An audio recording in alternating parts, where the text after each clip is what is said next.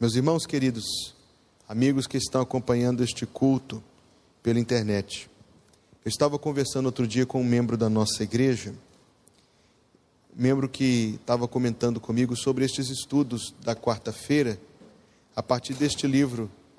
Cada quarta-feira a gente tenta aprender um pouquinho a partir deste livro, O Conhecimento de Deus. Já são muitas, desde abril que nós estamos, desde abril não, antes disso, março, que nós estamos aqui vendo a cada dia um pouquinho mais.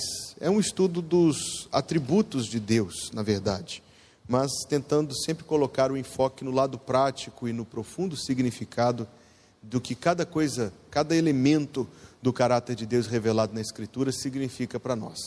Pois bem, este membro da nossa igreja expressou-se da seguinte forma, eu até anotei aqui, bem na, na, na primeira página do livro. Ele disse: O principal motivo de viver é ter a oportunidade de conhecer a Deus. O principal motivo de viver é ter a oportunidade de conhecer a Deus. E foi isso que Jesus disse. Ele disse: A vida eterna é esta. João 17, versículo 3. O que é a vida eterna, segundo João 17, 3? Conhecer a Ti como único Deus verdadeiro e a Jesus Cristo a quem enviaste. A definição de Jesus da vida eterna não está na imortalidade, não está nos benefícios e privilégios do céu, que são muitos, está na santa bênção de conhecer a Deus, de saber algo a respeito de Deus. Eu, irmãos, tenho sido a cada quarta-feira muito desafiado e muito ensinado por aquilo que nós temos visto sobre Deus, insights assim realmente muito profundos, liga, ligando pontos edificantes. Agora imagine vivermos a nossa vida sem conhecer as características de Deus, as preferências de Deus, as qualidades de Deus, as perfeições de Deus que são a base do que? São a base do nosso relacionamento com Ele e de qualquer compreensão que nós, porventura, teremos daquilo que Ele revela na palavra como sendo a verdade e a vontade dEle, porque tudo está enraizado em quem Ele é. Não há dissociação em Deus, tudo que Ele fala está ligado a quem Ele é e tudo que Ele exige está ligado a quem Ele é. Então, caminhar na direção de contemplar as características de Deus é o estudo menos avulso que a gente pode fazer na nossa vida, é o mais relevante de todos, porque permeia de fato todas as áreas da nossa vida e orienta todas as áreas da nossa vida. E quando nós chegamos aqui, e para quem está acompanhando o livro, hoje nós estamos no capítulo 18, chamado O Coração do Evangelho. Eu imagino que eu encontrei também o coração do livro.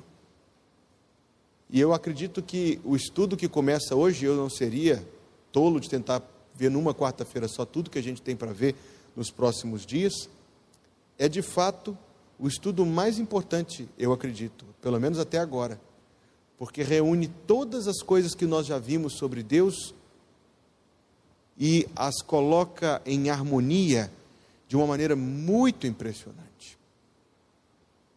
Hoje eu quero ver a primeira parte e eu quero começar a ver com os irmãos aquilo que tem sido chamado ao longo assim dos séculos como o rio de sangue. Eu não sei se você já ouviu falar desta expressão, que existe um rio de sangue na Bíblia. Este rio começa em Gênesis 3 e termina em Apocalipse 22. E eu não tenho pretensão de ver tudo isto hoje, mas eu espero que você esteja com a Bíblia, ou no celular, ou em mãos, e que você não queira fechar a Bíblia hoje, porque nós vamos ver o rio de sangue. E por que nós vamos ver o rio de sangue? Vamos ver o rio de sangue, irmãos. Porque o rio de sangue nos ensina sobre a doutrina, palavra importante, da propiciação. Propiciação. Esta palavra significa sacrifício apaziguador. E nós vamos olhar para aquilo que Jesus Cristo fez por nós na cruz, com muita detença. Hoje, nas próximas quartas-feiras, nós vamos ficar parados diante da cruz, no alto do Monte Calvário, olhando para a cruz e tentando compreender o que estava acontecendo na cruz. Mas para compreendê-la adequadamente, nós vamos começar hoje no Antigo Testamento em todas as prefigurações do Calvário que foram dadas por Deus na antiga dispensação, o rio de sangue. Gênesis capítulo 3, versículo 21.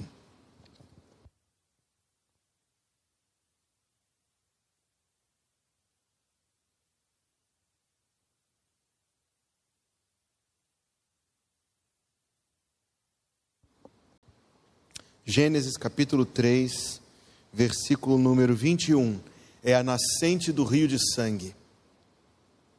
Os inimigos da Bíblia adorariam ouvir falar que a Bíblia tem um rio de sangue que corre nela. Tem, mas não é de violência, não é de genocídio, não é de extermínio. É um rio de sangue sacrificial. É um rio de sangue propiciatório.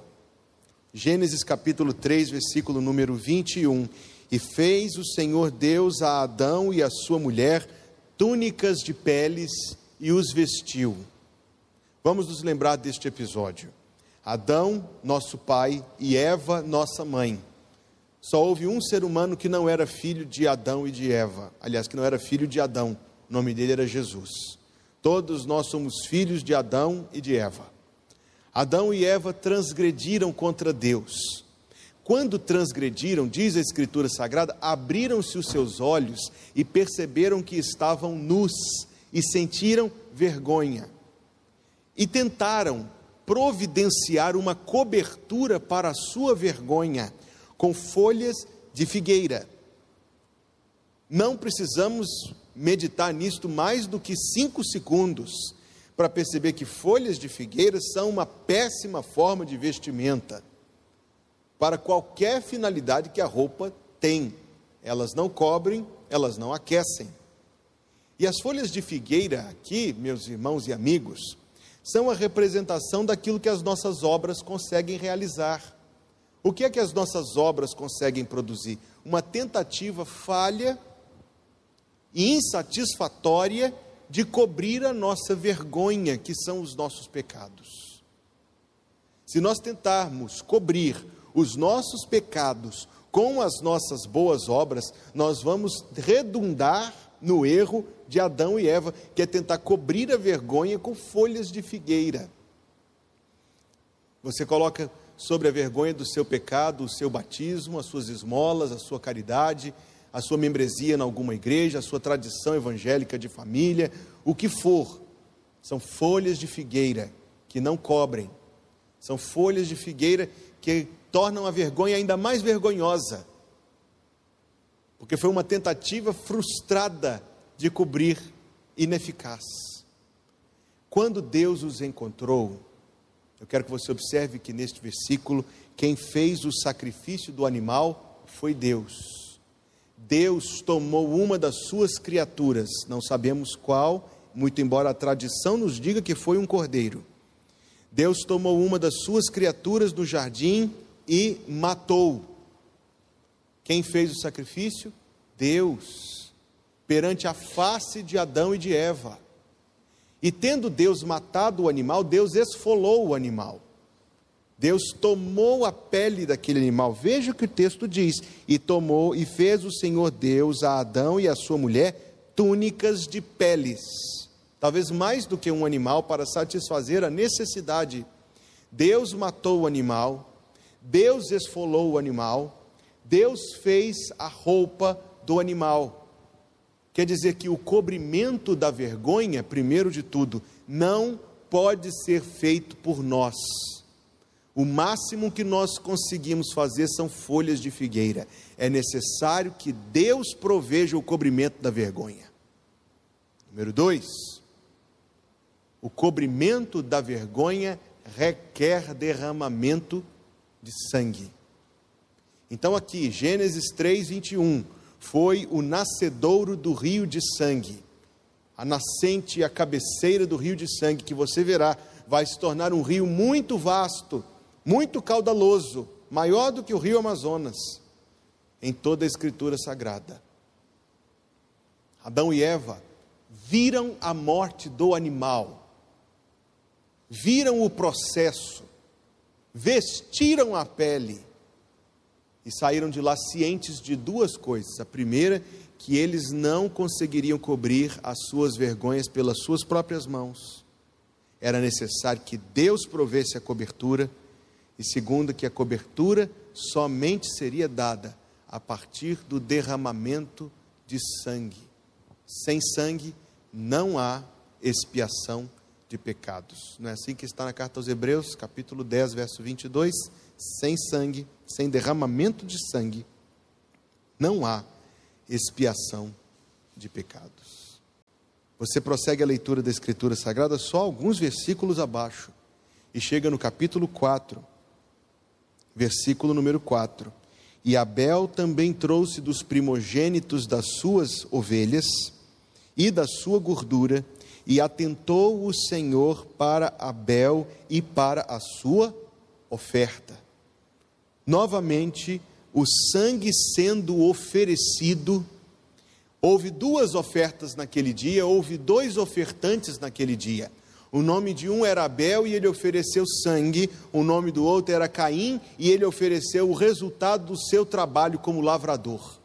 Ele ofereceu a obra das suas mãos, ele ofereceu aquilo que ele produziu, ele ofereceu algo que poderia ser agradável e de fato, mais adiante, Deus aceitava ofertas de manjares, mas ele não trouxe uma oferta pelo pecado, ele não trouxe uma oferta substitutiva, ele não trouxe uma oferta de sangue. Houve dois ofertantes e houve duas ofertas. Caim com o fruto da terra, com a obra das suas mãos. Abel com sangue. E o versículo número 4 diz: E o Senhor atentou para Abel e para a sua oferta. Então você precisa observar que foi passado da primeira geração da geração que se vestiu com a pele do primeiro sangue derramado lá no jardim, Adão e Eva, passaram para a segunda geração, a necessidade da interposição de sangue para aproximar-se de Deus. Não pense que isto aqui, este texto, trata de outra coisa. Muito embora haja muitas informações sobre Caim no Antigo Testamento e ocasionalmente podemos pensar em Caim à parte, mas pense no seguinte: que o que estava acontecendo aqui era a tentativa de Caim de oferecer a Deus outra coisa que não fosse sangue, de aproximar-se de Deus com outra coisa, com o fruto do seu trabalho, com aquilo que ele colheu da terra. Enquanto Abel foi aceito, porque ao aproximar-se de Deus interpôs sangue. Está entendendo? Sangue no jardim, sangue no altar. Capítulo 4, versículo 25. E tornou Adão a conhecer a sua mulher, e ela deu à luz a um filho, e chamou seu nome Sete, porque, disse ela, Deus me deu outro filho em lugar de Abel, porquanto Caim o matou. E a Sete também nasceu um filho, e começou o seu nome Enos. Observe o final do versículo 26. Então se começou a invocar o nome do Senhor. A primeira geração foi Adão, que recebeu a pele e o derramamento de sangue no jardim do Éden. A segunda geração foi Abel, o irmão de Abel, Sete, ensinou a seu filho Enos a como invocar o nome do Senhor. E o texto, no mesmo capítulo, nos diz que para invocar o nome do Senhor é necessário fazer uma interposição de sangue. Você nunca observou? Esse costume evangélico é um bom costume de terminarmos as nossas orações sempre do mesmo jeito?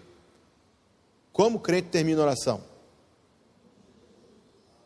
Não é assim que crente termina a oração? Quando eu não sabia as diferenças teológicas entre os evangélicos e os outros ramos, a única coisa que eu sabia quando era criança é que crente termina a oração dizendo em nome de Jesus, amém. Por quê? Porque não ousamos falar com Deus em nome de nós mesmos, sem interposição de sangue, sem o nome de Jesus, os méritos de Jesus e o sangue de Jesus, as nossas orações seriam rejeitadas por Deus. Deus não inclinaria os ouvidos, porque o texto do Salmo número 68 diz: Se eu me apegar à iniquidade do meu coração, o Senhor não me ouvirá. Se eu me apegar à iniquidade do meu coração, o Senhor não me ouvirá. Não é por mera repetição, não é por mera tradição. é porque nós não podemos nos aproximar de Deus sem a interposição de sangue.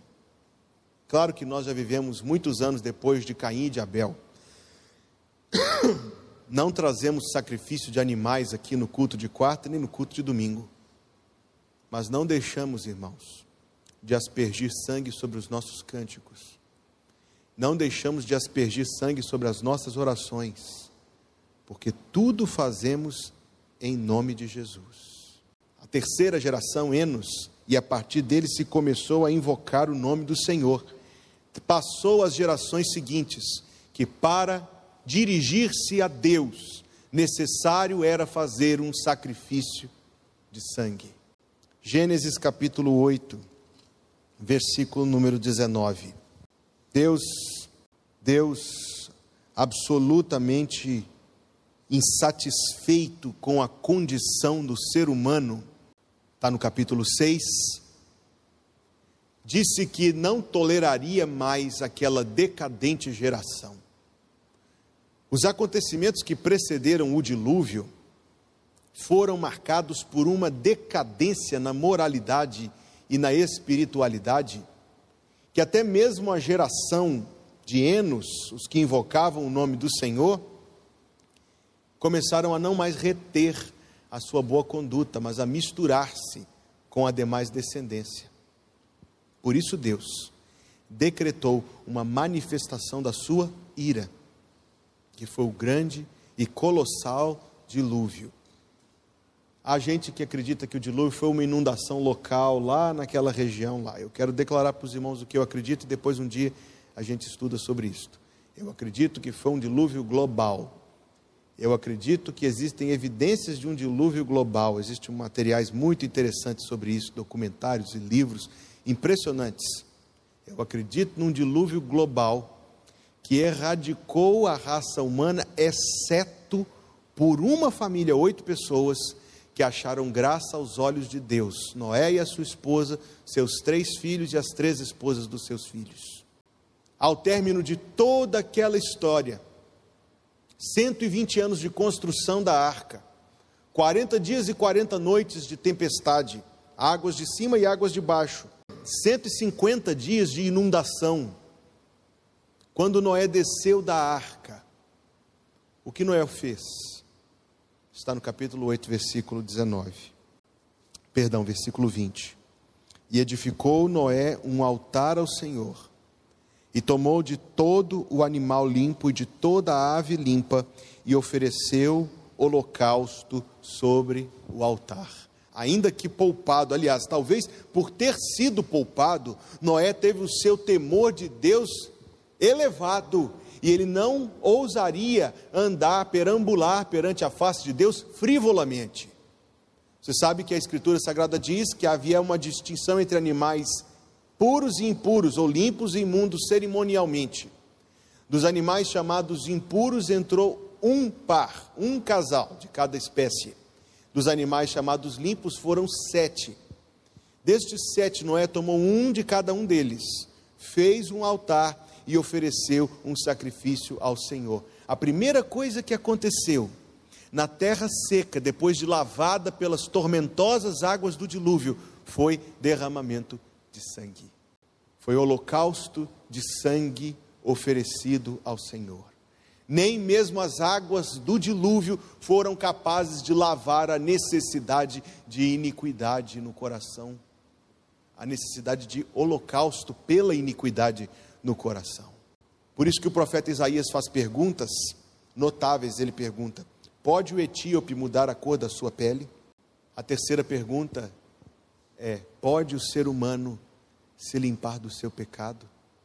Será que uma tragédia como o dilúvio, uma experiência traumática e chocante como aquela, teria sido suficiente para limpar o coração? Será que aquelas águas tormentosas caindo do céu, rompendo das câmaras de águas debaixo da terra, será que aquilo não limparia a terra do pecado? Não. Pecado não se lava com água, pecado se lava com sangue. A primeira coisa que aconteceu na terra seca foi derramamento de sangue. Gênesis capítulo 22 versículo número 13. Então levantou Abraão os olhos e olhou, e eis um carneiro detrás dele, travado pelos seus chifres no mato. E foi Abraão e tomou, e tomou o carneiro e ofereceu-o em holocausto. Observe as últimas palavras, Gênesis 22, 13: em lugar do seu filho. Pois é isto que o sacrifício de sangue é, é uma substituição. Nós vamos ver daqui a pouco o ritual. Tomava a pessoa o animal para ser sacrificado em seu lugar, trazia o animal ao sacerdote, mas uma coisa tinha que ser feita antes do sacrifício: um gesto, algo muito visível, colocar a mão sobre a cabeça do animal. Transferência de culpa e identificação e depois a pessoa tinha de permanecer para assistir o suplício da criatura. O sacerdote tomava uma lâmina, degolava e recebia aqueles litros de sangue numa bacia, enquanto a criatura ia lentamente entregando a vida. E o ofertante tinha de absorver algo no seu coração, porque a intenção disto é didática. A lâmina devia ter cortado o meu pescoço. O sangue na bacia devia ser o meu. O morto não era para ter sido o animal, mas eu, porque quem pecou? Eu ou ele? Deus, em nenhum momento da história, recebeu aquele sangue. O sangue não era oferta para Deus. E eu vou te mostrar isso na Bíblia Sagrada. O sangue não era necessário, exceto que não haveria outra coisa capaz de convencer o coração humano da culpa. Aqueles sacrifícios nunca lavaram um pecado sequer. Eles tinham uma representação grande. É uma grande lição que está sendo dita ali, meus irmãos. Primeiro, esta, da identificação com a pena. Segundo, a necessidade de um substituto a fim de que eu possa viver. Terceiro, que esta substituição feita por um animal, é tragicamente insuficiente, porque ela tinha que ser repetida de novo, de novo, de novo, de novo, de novo. Você se lembra que o Antigo Testamento fala do sacrifício pela nação? Sim. Mas não se esqueça que ele fala também dos sacrifícios individuais. Até que Deus enviasse, e eu não quero antecipar aqui, você já sabe onde eu estou chegando. Até que Deus enviasse um sacrifício definitivo. Abraão e Isaac no alto do monte Moriá.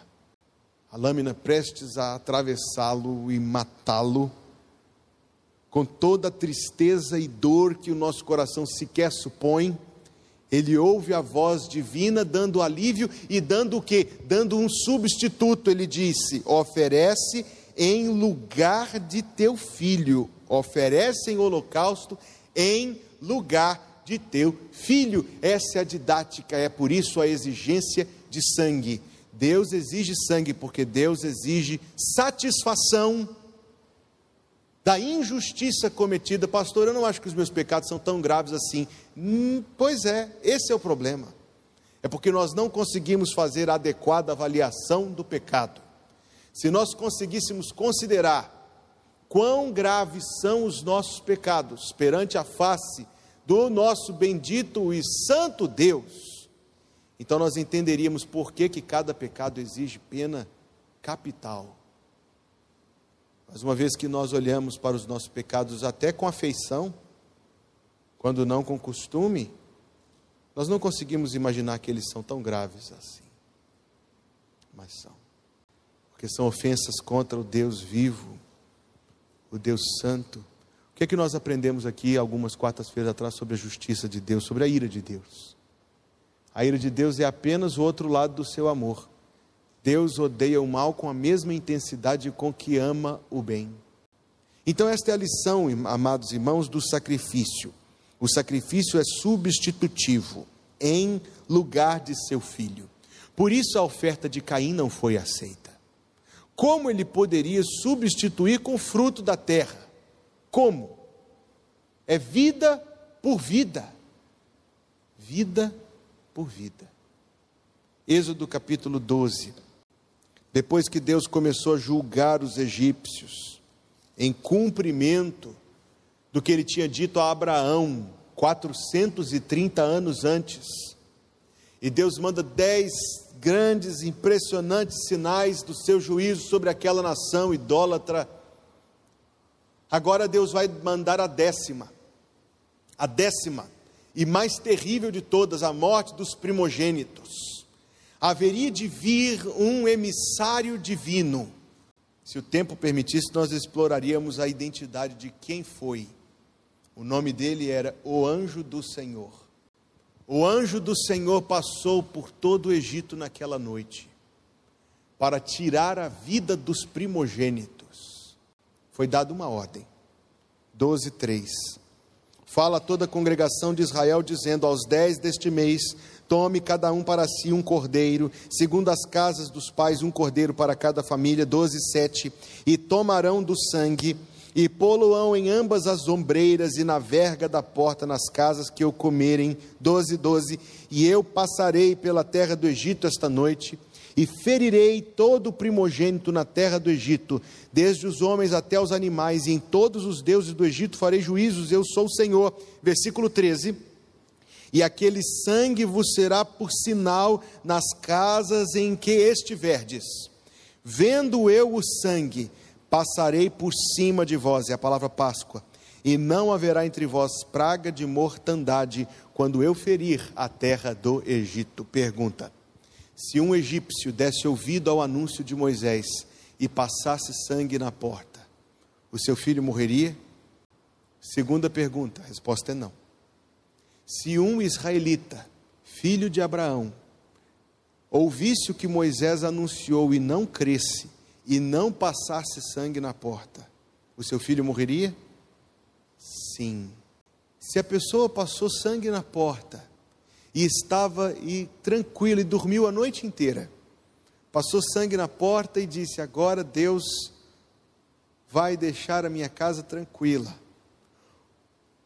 O filho foi morto? Se passou sangue na porta? Não. Dormiu a noite inteira tranquilo, confiado nas promessas de Deus. E se o outro passou sangue na porta, mas não conseguiu pregar o olho à noite? Talvez eu seria esse, ou você. E passou assim: Meu Deus, olha o que está acontecendo. Que passou a noite olhando pela janela, esperando o sol nascer. Passou sangue, não confiou muito, mas passou. O filho morreu? Não. É nem a intensidade da confiança.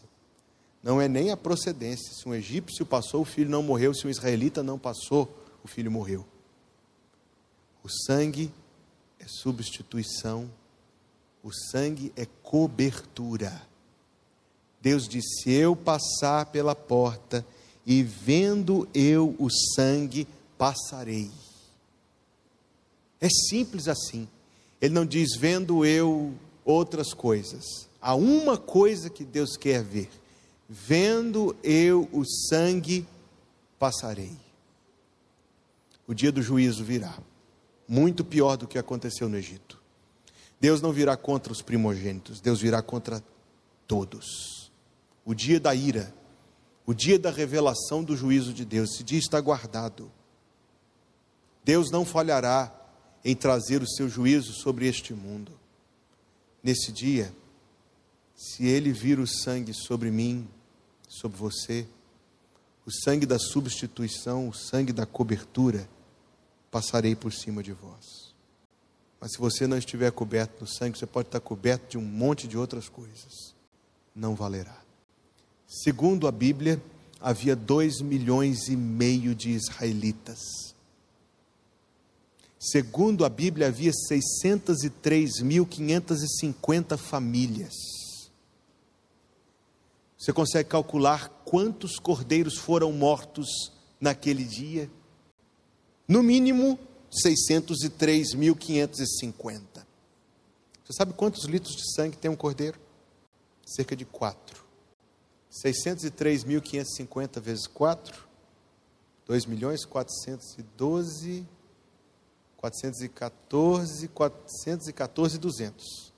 2 milhões de litros de sangue derramados. Eu estou dizendo para você que existe um rio de sangue na Bíblia, um rio de sangue propiciatório, um rio de sangue substitutivo, um rio de sangue para cobertura dos pecados. Ouça-me bem, se eu vir o sangue, passarei. Se eu vir o sangue, passarei. Levítico capítulo 17, versículo número 11. Levítico 17, 11. Porque a vida da carne está no sangue. Observe.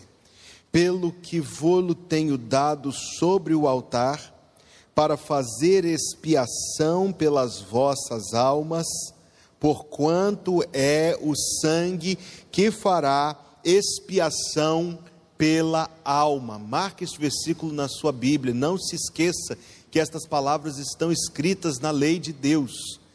Eu vos tenho dado sangue, Deus diz, para fazer expiação pela alma, porquanto é o sangue que fará expiação pela alma.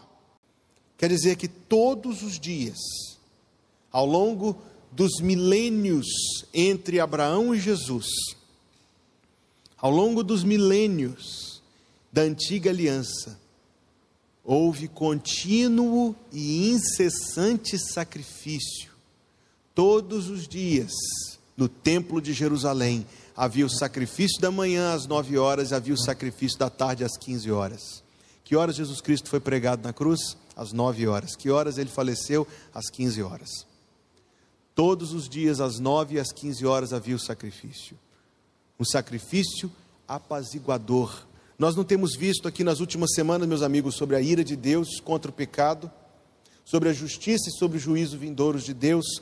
Havia uma profunda, constante consciência disto, e o sacrifício era o apaziguamento temporário de Deus, a cobertura temporária.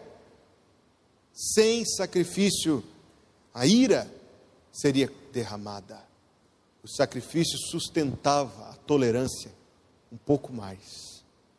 Eu estou dizendo para vocês que tudo o que acontecia no antigo templo de Jerusalém era uma grande demonstração didática, porque este sangue em si não tinha propósito para Deus, exceto naquilo que ele fazia surgir, ou deveria fazer surgir no coração das pessoas, consciência de pecado e arrependimento e a expectativa pelo Salvador que eliminaria o pecado, conforme Deus o havia outrora e desde antes prometido. Deus diz isso com todas as letras. Veja o que ele diz no Salmo 50.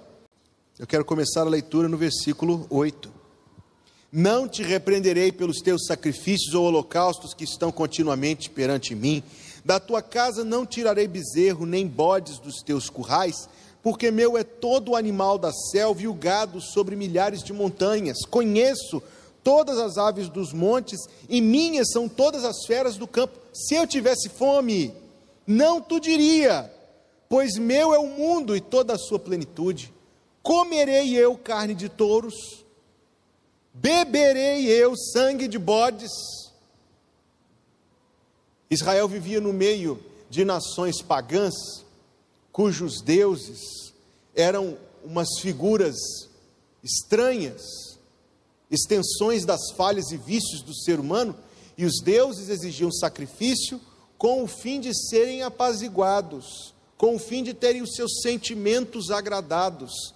Se você ler aquele grande livro, A Odisseia, você verá narrar lá a história do capitão do navio Agamenon, tentando chegar em Troia e os ventos dando contra o navio, ele pega a sua própria filha e sacrifica. E depois que ele faz o sacrifício da filha, os ventos vêm favoráveis e levam o barco para lá. Essa era a mentalidade pagã.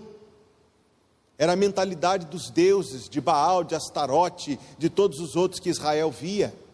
E talvez por uma associação equivocada, eles estavam pensando que o grande e poderoso Deus era semelhante a estas figuras erradas. Deus diz: não.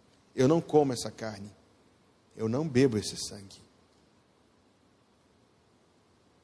Todo aquele ritual tinha uma finalidade: ensinar.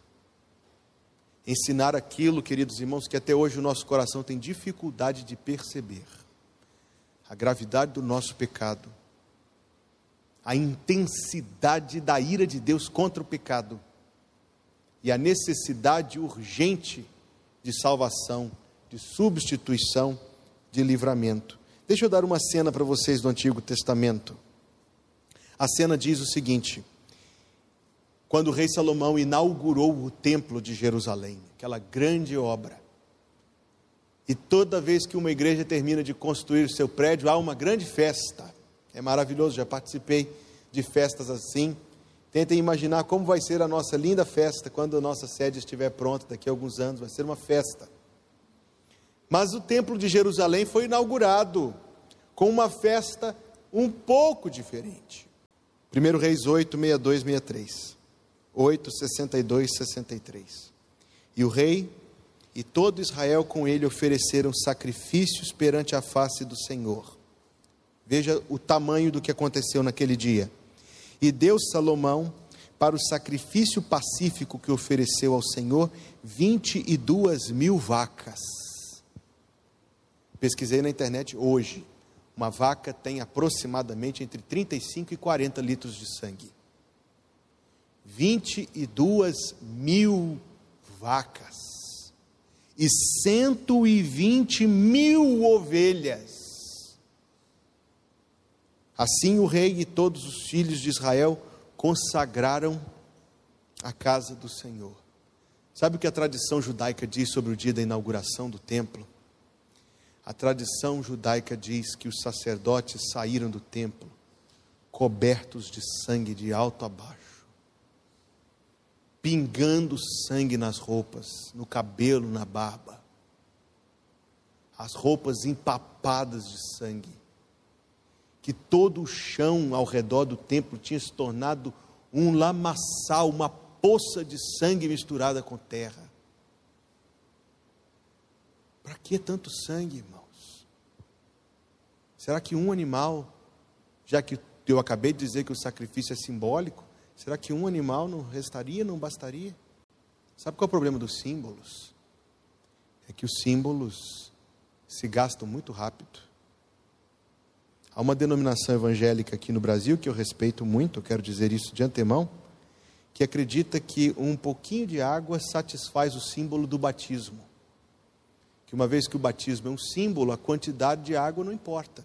Se você der uma mãozinha de água sobre a cabeça de alguém, quer adulto, quer criança, satisfez, porque, segundo eles insistem, é um símbolo.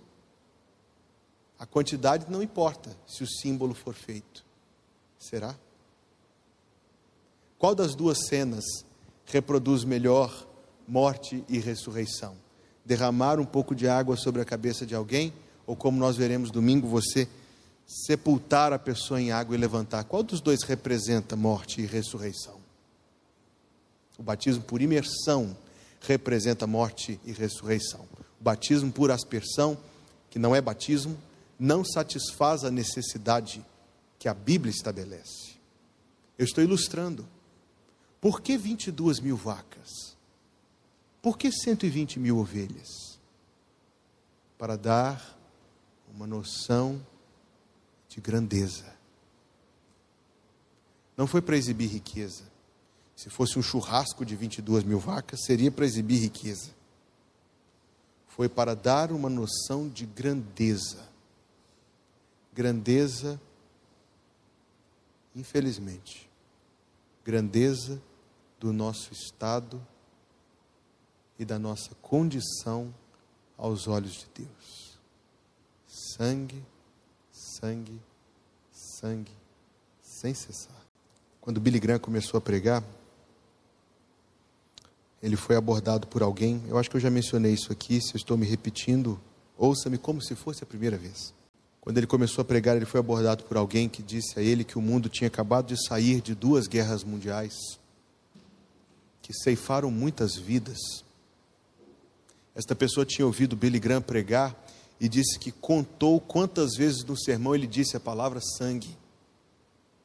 E disse a ele: Você fala muito bem, você é carismático, talentoso, você tem condições de se tornar um fenômeno global, mas você precisa mudar o seu assunto. No mundo que acabou de sair de duas guerras, ninguém mais aguenta ouvir falar de sangue, de morte. E ele respondeu: Amigo, creia-me que a partir de hoje eu vou falar do sangue no mínimo o dobro. O Senhor me disse quantas vezes eu falei sangue no meu sermão essa noite, eu achei pouco. Para o meu próximo eu vou dobrar o número. E foi por isso que Deus o honrou da forma como honrou. Não é estranho se alguém entrar aqui no culto da nossa igreja e nos ouvir cantando nada além do sangue de Jesus, e nós cantamos isso com uma felicidade notável. Não é estranho se alguém ouvir um crente cantando que o sangue de Jesus tem poder, do teu pecado te queres livrar, seu sangue tem poder. Almejas tudo o maligno escapar, seu sangue tem esse poder, e nós ainda cantamos, e a melodia é alegre. Há poder, sim, força sem igual, só no sangue de Jesus. E ainda vira para o pro, pro, pro incauto desavisado que não sabe do assunto, e nós oferecemos sangue para ele e diz: prova, pecador, aceita. Como quem diz, vai um pouquinho de sangue aí. Perceba que existe um rio de sangue. Hoje nós vamos ver só o Antigo Testamento, e ainda falta uma última e principal referência. Há um rio de sangue que percorre a Bíblia. E isto, eu preciso que você me escute muito atentamente agora. Não é uma coisa que ficou para trás quando o Antigo Testamento acabou. Deus até hoje exige a interposição de sangue. Mas hoje, Deus aceita somente um. Não o sangue de touros. Não traga vaca para a gente matar aqui no próximo culto. Há somente um sangue aceito por Deus. Verdadeiramente Ele tomou sobre si as nossas enfermidades e as nossas dores levou sobre si. Nós o reputávamos por aflito, ferido de Deus e oprimido, mas ele foi ferido por nossas transgressões e moído por causa das nossas iniquidades. O castigo que nos traz a paz estava sobre ele, e pelas suas pisaduras fomos sarados. Todos nós andávamos desgarrados como ovelhas. Cada um se desviava pelo seu caminho, mas o Senhor fez cair sobre ele a iniquidade de nós todos. Ele foi oprimido e afligido, mas não abriu a sua boca como um cordeiro, foi levado para o matadouro. E como a ovelha muda perante os seus tosqueadores, assim ele não abriu a sua boca. Versículo 10. Todavia, ao Senhor agradou moê-lo.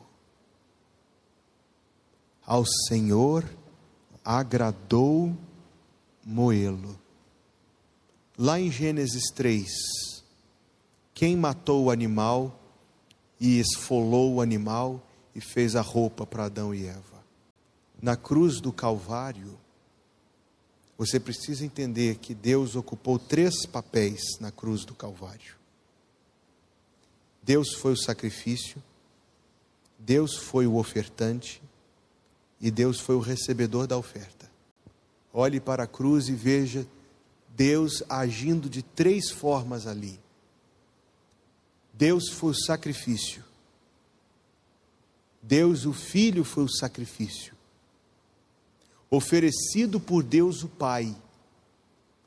Mas eu sei que muitas igrejas evangélicas dizem que o sacrifício na cruz foi pago ao diabo. Misericórdia, não poderia haver o maior desvio de doutrina e de entendimento. O sacrifício na cruz foi pago por Deus, o Pai, a si mesmo. Então Deus tem três papéis na cruz: Deus foi a oferta, Deus foi o ofertante e Deus foi aquele que recebeu a oferta. Ao Senhor agradou moê-lo, fazendo-o enfermar. Quando a sua alma, Isaías 53, 10, se puser por expiação do pecado, verá a sua posteridade prolongará os seus dias e o bom prazer do Senhor prosperará na sua mão. Ele verá o fruto do trabalho da sua alma e ficará satisfeito. Com o seu conhecimento, o meu servo justo justificará muitos, glória a Deus, inclusive nós, porque as iniquidades deles levará sobre si. Com a sua justiça, ele justificará muitos, porque as iniquidades deles levará sobre si. Há um rio de sangue que percorre a Bíblia Sagrada. Acredite-me que eu não vi com você nem 20% dos versículos que nós poderíamos ver aqui esta noite. Acredite-me que a minha lista era muito mais extensa. Acredite-me que este rio de sangue nos leva a um outro rio chamado Jordão. No dia em que o homem que batizava no Rio Jordão, não por aspersão, mas por imersão, disse o seguinte ao vir aproximar-se o Filho de Deus: Eis o Cordeiro de Deus que tira o pecado do mundo. Hoje nós vamos ficar por aqui. Quarta-feira que vem, nós vamos ver mais sobre o rio de sangue e sobre a oferta que Jesus fez por nós. Não mais o sangue de touros, não mais os litros e litros do sangue, do sangue de animais. Um perfeito sacrifício. Um perfeito sacrifício por nossas vidas. Um perfeito sacrifício, uma vez por todas. Um sangue para todos os pecados. Obrigado, Jesus Cristo, nosso Senhor, por ter feito este sacrifício em nosso favor, por nos lavar no teu sangue precioso e poderoso, por nos dar da tua justiça, por pagar e quitar a nossa dívida, por nos levar ao teu Pai e fazê-lo nosso Pai. Obrigado, Senhor Jesus Cristo, que te humilhaste nas mãos de Deus e que sofreste por amor de nós. Obrigado, Senhor Jesus Cristo, que tenhas bebido o cálice de ira separado para mim e para os meus irmãos, teus servos. E tu morreste para que nós vivamos. Mas tu vives e para ti nós viveremos. Dá-nos graça, Senhor, para guardar estas verdades no nosso coração. E agora que o culto chega ao término, abençoa-nos, leva-nos para casa debaixo do teu cuidado, guarda-nos na tua presença cada dia, até o dia a partir do qual estaremos para sempre com o Senhor.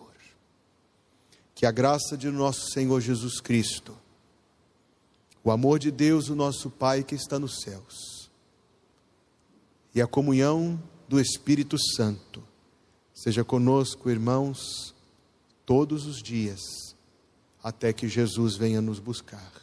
Em nome de Jesus. Amém.